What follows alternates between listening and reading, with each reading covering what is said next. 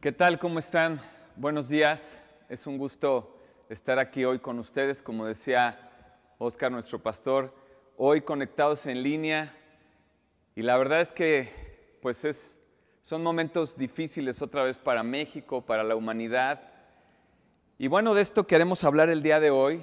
Hoy hay un mensaje especial para ti, eh, porque estamos viviendo días, días malos, días difíciles. El mundo, el mundo está viviendo, pues la verdad, un, un mal momento. Y yo no quiero decirte a ti que el cuidarte eh, del tema de COVID es malo, no, al contrario, qué bueno que te cuides, qué bueno que portes tu cubrebocas, que, que ahorita, bueno, de alguna forma no salgamos a lugares. Pero yo también te quiero decir a ti, tú también te tienes que cuidar hacia dónde vas. Tú tienes que cuidar el propósito que Dios tiene para tu vida.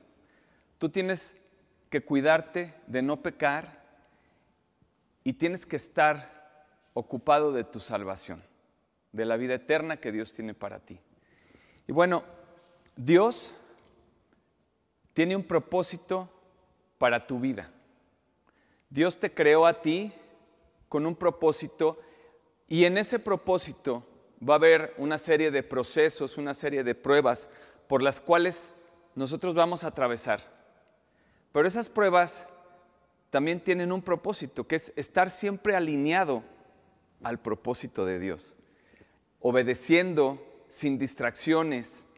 Y bueno, el día de hoy el tema es ese, el propósito que Dios tiene para tu vida. Todo lo que Dios ha creado, lo ha hecho con un propósito. Dios no hace nada sin un propósito. Desafortunadamente, no todo ser humano conoce su propósito. La mayoría de los seres humanos van a morir sin conocer su propósito en la tierra. Y esto de alguna manera llega a ser muy fuerte y muy duro, porque hay seres humanos a los cuales nosotros amamos que no van a conocer el propósito de Dios y van a morir sin haberlo conocido. Uno de los grandes problemas de la humanidad no es la falta de tiempo, es la falta de un propósito. Y cuando no conoces tu propósito, el tiempo te juega en contra. El tiempo sin una razón por la cual vivir va a ser una carga para ti. Y Dios nos ha dado un tiempo para cumplir su propósito en la tierra. Y oye bien, la tragedia más grande de la vida no es la muerte, es una vida sin propósito. Te repito, la tragedia más grande de una vida no es la muerte, es una vida sin propósito. Una persona sin propósito es irresponsable porque está malgastando su tiempo. Un propósito le da significado a tu vida y cuando tú tienes un propósito, tu vida tiene un significado. La vida sin propósito no tiene significado, no hay una razón para existir. Cuando tú vives la vida sin propósito, tú vas a ser como un barco sin dirección. Y hay cuatro preguntas que todo ser humano nos hacemos. La primera es, ¿quién soy yo? Que esto nos revela identidad. ¿Quién tú eres? Nuestra identidad es que nosotros somos hijos de Dios, somos hijos de Dios, somos duplicados de Dios. La segunda es de dónde, a dónde yo voy, perdón, de dónde yo soy, que revela origen, de dónde yo soy, que revela origen. Venimos de Dios. La tercera es por qué estoy aquí, revela un propósito. El propósito no es otra cosa que la asignación que Dios te ha dado en la vida. La cuarta, ¿a dónde voy? Revela destino, un destino eterno, mi propósito eterno. Y realmente es que cada ser humano tenemos estas cuatro preguntas. El propósito de Dios, quiero decirte que no es obvio, tiene que ser revelado, si no, cualquier ser humano estaría en su propósito. El propósito de Dios va más allá de la razón y del entendimiento humano. Y Dios es un Dios de propósitos. El propósito es la intención original, lo que el creador, lo que el creador tenía en su mente cuando te creó a ti. Es la intención original con lo que algo o alguien es creado. El propósito es la perspectiva que Dios tiene hacia ti. En otras palabras, es lo que Dios ordenó que tú seas y hagas en esta vida. Y la Biblia lo dice, el propósito de Dios prevalecerá. Acompáñenme con su Biblia al Salmo 138, 8. Salmo 138, 8. Jehová cumplirá su propósito en mí. Tu misericordia, oh Jehová, es para siempre. No desampares la obra de tus manos. E, en este salmo es hablando, hablando David que escribió este salmo, afirmando que el Señor cumplirá su propósito en mí. Y yo comienzo por esta parte porque me llama mucho la atención ver lo que escribe David. El Señor cumplirá su propósito en mí. Y esto es revelador porque David no está diciendo, el Señor cumplirá mi propósito, el Señor cumplirá mis planes, el Señor cumplirá mis metas. Esta no es la expresión de David. David no está diciendo, yo quiero que el Señor me ayude a cumplir mis planes que yo tengo. No, Señor. Él dice, Dios cumplirá su propósito en mí. Las metas que alguien pueda tener tienen que corresponder al propósito que esa persona debe de tener. Porque la única manera de que estas metas se vuelvan significativas cuando se alcancen es cuando se desprenden de la razón por la cual tú existes. Porque el solo el hecho de lograr cosas que no tengan coherencia con el propósito de Dios, que el propósito de Dios que Dios tuvo contigo, te hace caer en algo vacío y en algo vano. Es por eso que, Jesús nos dijo, sin mí nada podéis hacer. Porque aún las cosas que tú has logrado, si no se desprenden de la razón por la cual yo les hice existir, aún sean un logro para ti, no aportan nada para el plan que yo tengo para ustedes. Y aquí David le dice, el Señor cumplirá su plan, no mi plan, sus metas, no mis metas, sus sueños. Porque hay gente que busca a Dios para que Dios les cumpla sus sueños. Hay gente que, que va a usar a Dios para que Dios los use a conseguir las cosas que ellos quieren conseguir. Pero hay otros que le están sirviendo a Dios con el mismo espíritu que David le sirvió a Dios. David dice, el Señor cumplirá su propósito. Vamos a definir lo que es la palabra propósito. La palabra propósito define como la intención que tuvo el Creador al hacer algo. Y así es como David dice, yo no me hice, me hizo mi dueño. Y si mi dueño me hizo, me hizo con una intención. Y si me hizo con una intención, lo que, lo que yo quiero hacer tiene que estar conectado con, el, con lo que Él quiere que yo haga. Y si lo que yo hago está conectado a Él y a lo que Él quiere que yo haga, entonces yo voy a tener una vida eficaz y efectiva. No solo lleno de diplomas en una pared, no llena mi cuenta de banco, no siendo el super jefe o el mejor líder, no tiene que ver con eso es propósito. ¿Y cuál es? Que si voy mal, si me estoy alejando del propósito de mi Señor es ven y cámbiame la ruta. Señor, si estoy haciendo cosas que tú no me mandaste hacer, Señor, por favor, ven y cámbiame la ruta. El Señor cumplirá su propósito en mí. Mucha gente cita este pasaje, pero yo siento que pocos lo entienden, porque al leerlo suena muy bonito, suena muy alentador, pero ahí se confunden porque creen que Dios va a cumplir su propósito de ellos. Porque hay gente que se conecta con algo que ellos desean y no con lo que Dios desea. Para que Dios cumpla su propósito en mí, yo tengo que cederme. Yo no puedo hacer resistencia. Yo no voy a hacer tropiezo a la obra que Dios quiere hacer en mi vida. Al contrario, yo me voy a asegurar de que esa obra se haga. No importa si no lo estoy entendiendo, que lo haga. No importa si me duele, que lo haga. No importa si tengo que enfrentarme a cosas que son mayores, que lo haga. Obedecer a Dios a veces le va a doler a tu carne.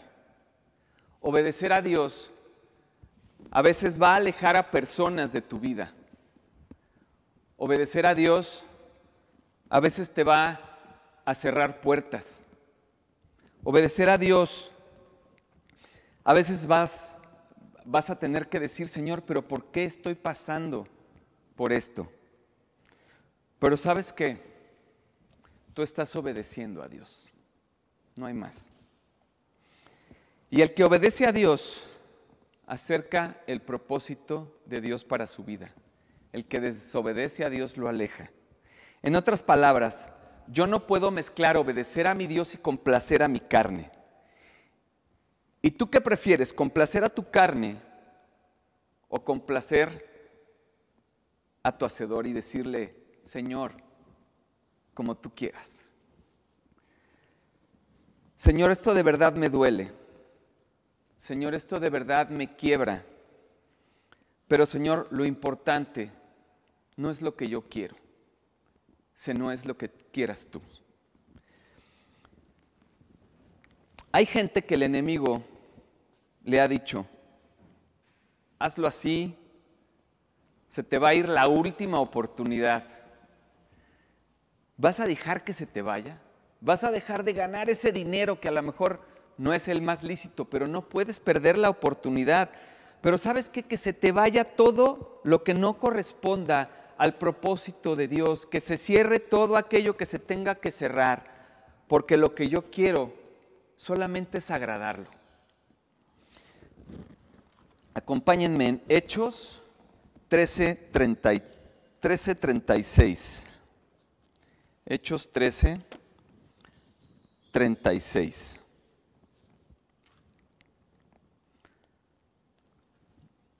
Dice, porque a la verdad David, habiendo servido a su propia generación, según la voluntad de Dios, durmió y fue reunido con sus padres y vio corrupción. En otras versiones también nos dice, habiendo servido a su propia generación según el propósito que Dios tenía. Una vez escuché decir a una persona y se me quedó muy grabado, que decía, invierte tu vida en algo que sobreviva después de que tú ya no estés aquí. Que dejes un legado. Invierte tu vida en algo que trascienda. ¿Sabes tú a qué te llamó Dios? Dios te llamó a dejar huella en tu generación. Dios te dejó una asignación para servir para llevar el mensaje de salvación, para que a donde quiera que tú pases, tú dejes huella. Que alguien conozca a Dios porque tú pasaste por ahí. que alguien puede ser libre porque tú le predicaste libertad. Y es ahí en donde tú vas a estar cumpliendo lo que el Señor tiene contigo. Y sabes, somos pasajeros en esta vida. Y el enemigo quiere confundirte como tú vivas en esta vida o en esta parada que tenemos aquí. Y de la manera que tú vivas en esta vida determina tu destino en la eternidad, si vas al cielo o vas al infierno. Así que no me puedo entretener o distraer no dejando huella en esta parada en donde estoy que represente al que me hizo llegar aquí. Y yo quiero preguntarte hoy, ¿cómo está tu vida? ¿Cómo está tu vida? Necesito que entiendas que hoy Dios te trajo aquí para que tú puedas ver cómo está tu vida, para que revises cómo está tu vida y si la estás viviendo para ti o la estás viviendo para tu Creador. Y hay gente que tiene al enemigo preocupado porque ellos están haciendo lo que corresponde a Dios, porque ellos hicieron a un lado sus gustos, sus deseos, lo que su carne quería y dijeron, vamos a vivir para nuestro Creador. Si tú te alejas de lo que tu carne busca y te acercas a lo que Dios quiere que tú hagas, tú vas a estar acercado a ese propósito que Dios tiene para ti. Y vuelvo al texto y veo David habiendo servido a su propia generación. Y sabes, Dios te puso en esta generación, aquí te colocó a servir a esta generación, a dejar huella. Y dice, y según la voluntad de Dios. El único sentido que tiene tu vida es si cumples con la voluntad de Dios. Y esto, esto realmente te da libertad, porque cuando tú sabes que andas en la mano de papá, tú no te frustras con nada de lo que te vaya a llegar. Y puedes andar con todo en tu contra, con enfermedad o con necesidad. Pero tenemos que aprender a Dios, a ver a Dios en todo. Nosotros tenemos que aprender a ver a Dios en todo. A veces Dios, no, a veces Dios no impide que lleguen algunas cosas. A veces Dios manda ciertas situaciones que tú no comprendes, pero ¿sabes qué? Él es el dueño de tu vida. Y es imposible que a ti te pique una hormiga si Él no lo permite, para que te quedes con eso. Lo que pasa es que en nuestro mundo ideal nosotros decimos, a mí no me puede pasar nada. Y Dios te dice, lo que te pase a ti, en mí tiene propósito. Y lo que pasa en nuestro, en nuestro mundo ideal es que todo tiene que estar intacto. Pero en la realidad de Dios, aunque todo se venga abajo, tiene un propósito. El propósito no significa que voy a ser exonerado de lágrimas, de dolor, de tristezas. ¿Y Jesús? Sabemos la lección que nos dejó.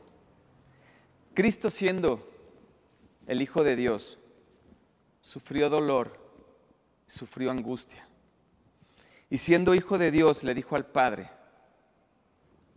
que no se haga mi voluntad, sino que sea la tuya hecha en mi vida. Que no se haga como yo quiero, sino como tú quieras. Y toda tu vida, y toda su vida vivió diciéndole a sus discípulos, yo no vivo para cumplir mi voluntad, sino para cumplir la voluntad del que me envió. ¿Y cómo poder entrar en esa voluntad de Dios? Hay que orar para recibir la dirección de Dios y para recibir la instrucción de cómo actuar y dejar a un lado los intereses de nosotros y vivir en los intereses de Dios. Y te aseguro que a ti no te va a intimidar una crisis. Te aseguro que no tener trabajo no te va a intimidar. Porque tú sabes quién es tu proveedor. Te aseguro que una enfermedad a ti no te va a intimidar porque tú sabes quién es tu sanador. Cuando tú sabes quién es tu dueño, tú no le tienes miedo al diagnóstico médico, porque la última palabra la tiene tu papá y estás bajo su plan. Cuando tú sabes que tienes dueño, tú no comienzas algo sin poner a Dios en medio. Hay personas que comienzan alguna cosa, algún negocio, alguna actividad, pero hacen un lado a Dios. Pero luego vienen los problemas y ahí es cuando llaman a Dios de regreso y le dicen, Señor, hubo problemas, por favor ayúdanos. ¿No? Cuando las cosas salen mal, cuando debieron haberle buscado desde el principio. En Colosenses 1, si me acompañan, Colosenses 1, 8, que nos dice la palabra, ¿quién también nos ha declarado vuestro amor en el Espíritu? Por lo cual también nosotros, desde el día que lo oímos, no cesamos de orar por vosotros y de pedir que seáis llenos del conocimiento de su voluntad en toda sabiduría e inteligencia espiritual para que andéis como es digno del Señor, agradándole en todo, llevando fruto en toda buena obra y creciendo en el conocimiento de Dios. Aquí es Pablo hablando a la iglesia de los colosenses. Y tú debes de saber, tú debes de hacer las cosas como a Dios le agradan y no como tú las quieras. Sabes que muchas personas están haciendo las cosas que no deben y es porque necesitan estar llenos del conocimiento de la voluntad de Dios. Tony, ¿y yo dónde recibo ese conocimiento? Necesito ese manual para no seguir haciendo un desastre de mi vida. ¿Y por qué tú no quieres orar? ¿Por qué no oras? Orando es como se te van a revelar los códigos. Es como tú, orando es como tú vas a entender tu propósito. Buscando a Dios es que tú vas a conocer la, la voluntad que Dios tiene para tu vida. Y cuando tú, y dice Dios, cuando tú te conectes conmigo, yo te voy a revelar. Porque déjame decirte que a lo mejor hoy Dios te trajo aquí porque estás a punto de llegar a un acantilado. Y Dios te dice, si tú te conectas conmigo, yo te voy a revelar esa señal que dice peligro. Hoy Dios quiere quitarte la venda de tus ojos para que te conectes con Él y te muestre su voluntad. Para que sepas a lo que tengas que decir que sí y a lo que tengas que decir que no. Y es Jesús hablando. Cuando oren, oren así. Padre, hágase tu voluntad y no la mía. Señor, yo quiero esa casa, pero si tú me la quieres dar. Si tú no me la quieres dar, yo no la quiero. Señor, dame ese trabajo. Pero Señor, si tú no me lo quieres dar, si no me conviene, yo lo acepto, yo tampoco lo quiero. Entonces no, no es dámelo, es como tú quieras. es cuando tú quieras, Señor. Es, Señor, de la manera que tú quieras. Y luego sigue diciendo Jesús, venga tu reino. Y que venga tu reino es fuera mi reino, porque no puede haber dos reinos. Que venga tu reino. Y entonces yo voy a hacer como mi rey diga. Yo voy a hablar como el rey quiere que hable. Yo voy a ir a donde el rey me mande. Yo voy a hacer los negocios que el rey me permita hacer. Y no es como yo quiera, porque ya no vivo yo. Ahora vive Cristo en mí. Y para concluir, yo quiero hablarte de el, el, propósito principal que Dios tiene para cada uno de nosotros. Dios lo basa en el amor. En el amor que Dios tuvo por nosotros. Porque de tal manera amó Dios al mundo que dio a su Hijo unigénito para que quien Él crea no se pierda, mas tenga vida eterna. El propósito de Dios es amor. Y, lo puedo resumir en, tres partes.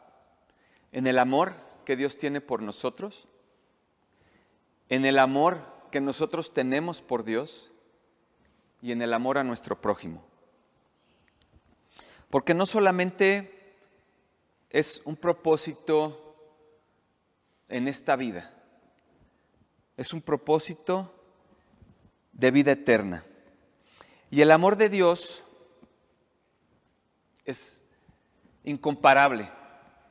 El amor de Dios nos llena de vida. El amor de Dios quita todo temor. Si tú te acercas a Dios, el amor de Dios es el que da la confianza. El amor de Dios da la esperanza. El amor de Dios te da acceso a sus bendiciones, a su prosperidad, a su sabiduría, a su confianza.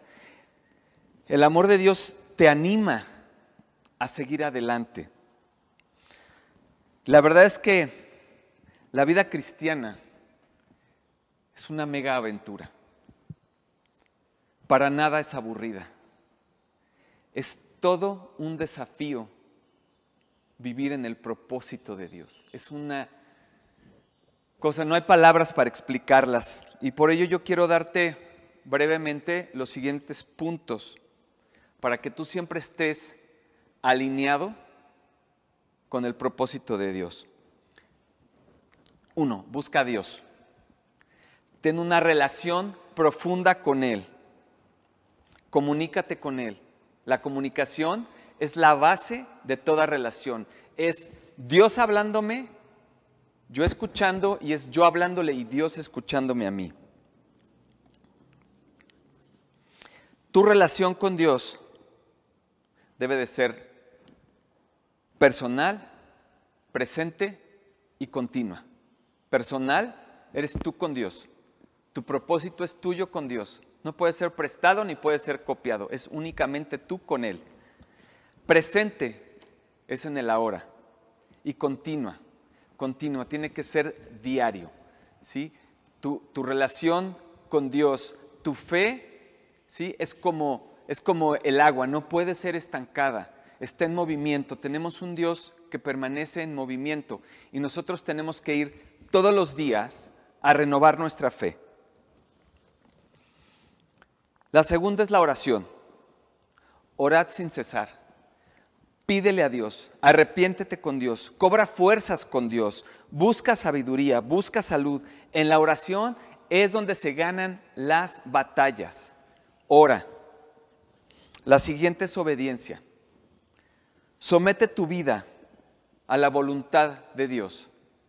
Porque cuando tú te sometes, Dios se compromete. Cuando tú te sometes, Dios se compromete a revelarte el propósito que Él tiene para tu vida. La condición para la bendición es la obediencia. Obedece porque el que cree en Dios obedece. No te distraigas. Si realmente quieres ser efectivo, vas a tener que aprender a no distraerte, a eliminar aquellas distracciones que no merecen tu atención, porque tú tienes metas que alcanzar, tienes un propósito que cumplir, porque Dios te quiere usar y aquello que te quiere distraer no te puede ganar. Y la última, no consientas. No consientas nada. No consientas, no te dejes engañar. No consientas el poner espacios para orar. No consientas el, un día sí y tres no, el leer tu palabra, la palabra. No consientas malos hábitos en tu vida, no consientas malas amistades en tu vida, no consientas hablar mal, no consientas hacer cosas que no son correctas. No consientas cambiar lo que tú eres por agradar a otras personas, porque poco a poco, poco a poco, poco a poco, y fue Sodoma y Gomorra, no se hicieron en un día. Eh, en lo personal, eh, te quiero compartir que en, en, mi casa, que es tu casa, se escucha música cristiana, porque mi casa es casa de Dios. En mi casa a mí no me gusta que nadie escuche otro tipo de música. Y te comento esto, eh, el otro día estaba escuchando que uno de mis hijos estaba cantando una canción y le dije a mi esposa, oye, ¿de dónde están sacando estas canciones? Y bueno, resulta que fue, eh, propuesta de, las personas que nos ayudan en la casa y, la verdad es que sí, eh, en un momento tuve que decirle que por favor dejaran de poner ese tipo de canciones. ¿Por qué? Porque yo no puedo consentir eso. Porque si tú empiezas a consentir eso, entonces tú le empiezas a abrir la puerta al diablo. Cuando le empiezas a abrir la puerta al diablo, el diablo mete su pie, ya no lo saca y se te empieza a meter. Entonces es súper importante no consientas.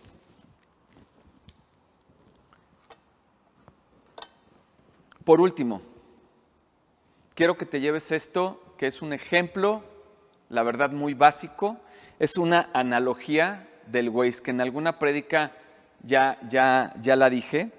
Y el propósito de Dios es muy parecido al Waze o al Google Maps. Tú estás trazando un destino, tú tienes un destino al cual tú necesitas llegar.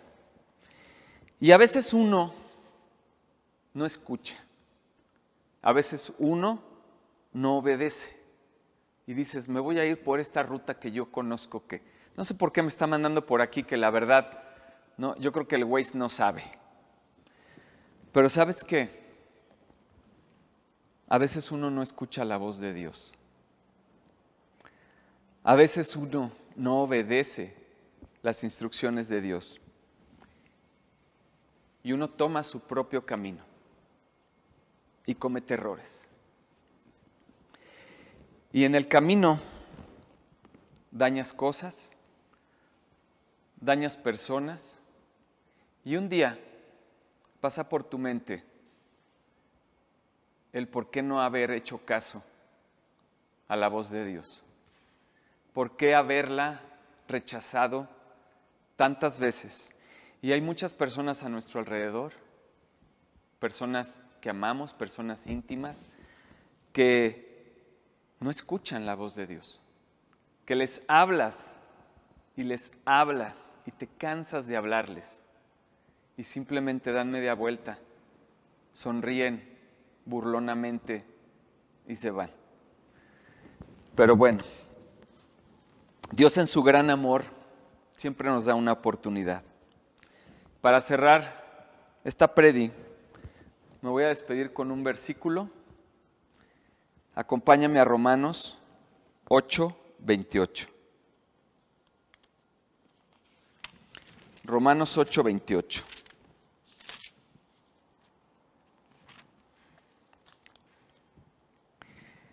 Y sabemos que a los que aman a Dios, todas las cosas les ayudan a bien. Esto es, a los que conforme a su propósito son llamados. Vamos a orar.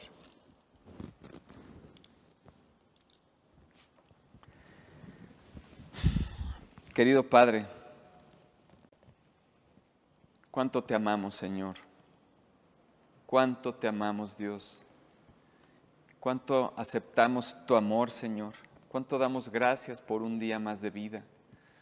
Cuánto damos gracias, Señor, por tu presencia en nuestra vida, Señor, porque podemos venir a tus pies a buscarte, Señor, a ser vaciados de todo lo que hay malo en nosotros, Señor, de todo lo que no te agrade. Podemos venir, Señor, a tu presencia, a ser llenos de tu espíritu, llenos de tu amor, llenos de dirección, Señor llenos de un propósito en nuestra vida, Señor. Gracias, Padre, porque podemos venir a buscarte con un corazón humilde, con un corazón agradecido, con un corazón arrepentido, Señor, con un corazón honesto, transparente, Señor, a buscar, a buscar tu presencia, Señor. Padre mío, yo quiero pedirte en este día por cada persona aquí conectada, Señor. Por cada persona aquí presente también, por nuestras familias y por cada uno de nosotros, Señor. Para que tú, Padre Santo, nos permitas accesar a tu propósito. Señor, tú lo has prometido. Tú eres el que das el hacer como el querer. Pone en nosotros el obedecerte, pone en nosotros el buscarte, pone en nosotros el interés de buscar nuestro propósito. Señor, gracias te damos. Gracias Dios por esta mañana. Y Dios, lo más importante en nuestra vida eres tú.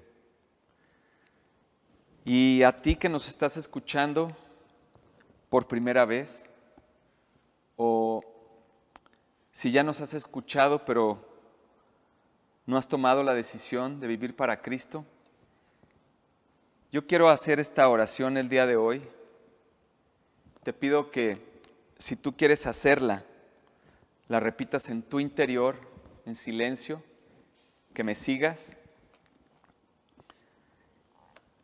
Señor, gracias, gracias de verdad, Señor, por esta oportunidad de vida que me das. Gracias por esta oportunidad de venir a tus pies y buscarte. Señor, gracias porque hoy puedo venir a ti. Señor, reconozco que mi vida no es correcta. Reconozco que mi vida está incompleta.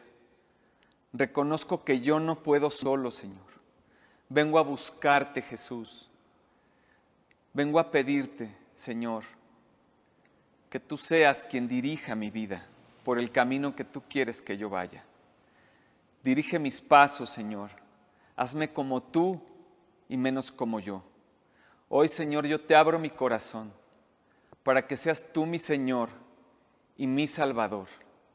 Y que cuando yo muera, Señor, en esta vida y abra mis ojos, yo pueda estar en tu presencia, Señor.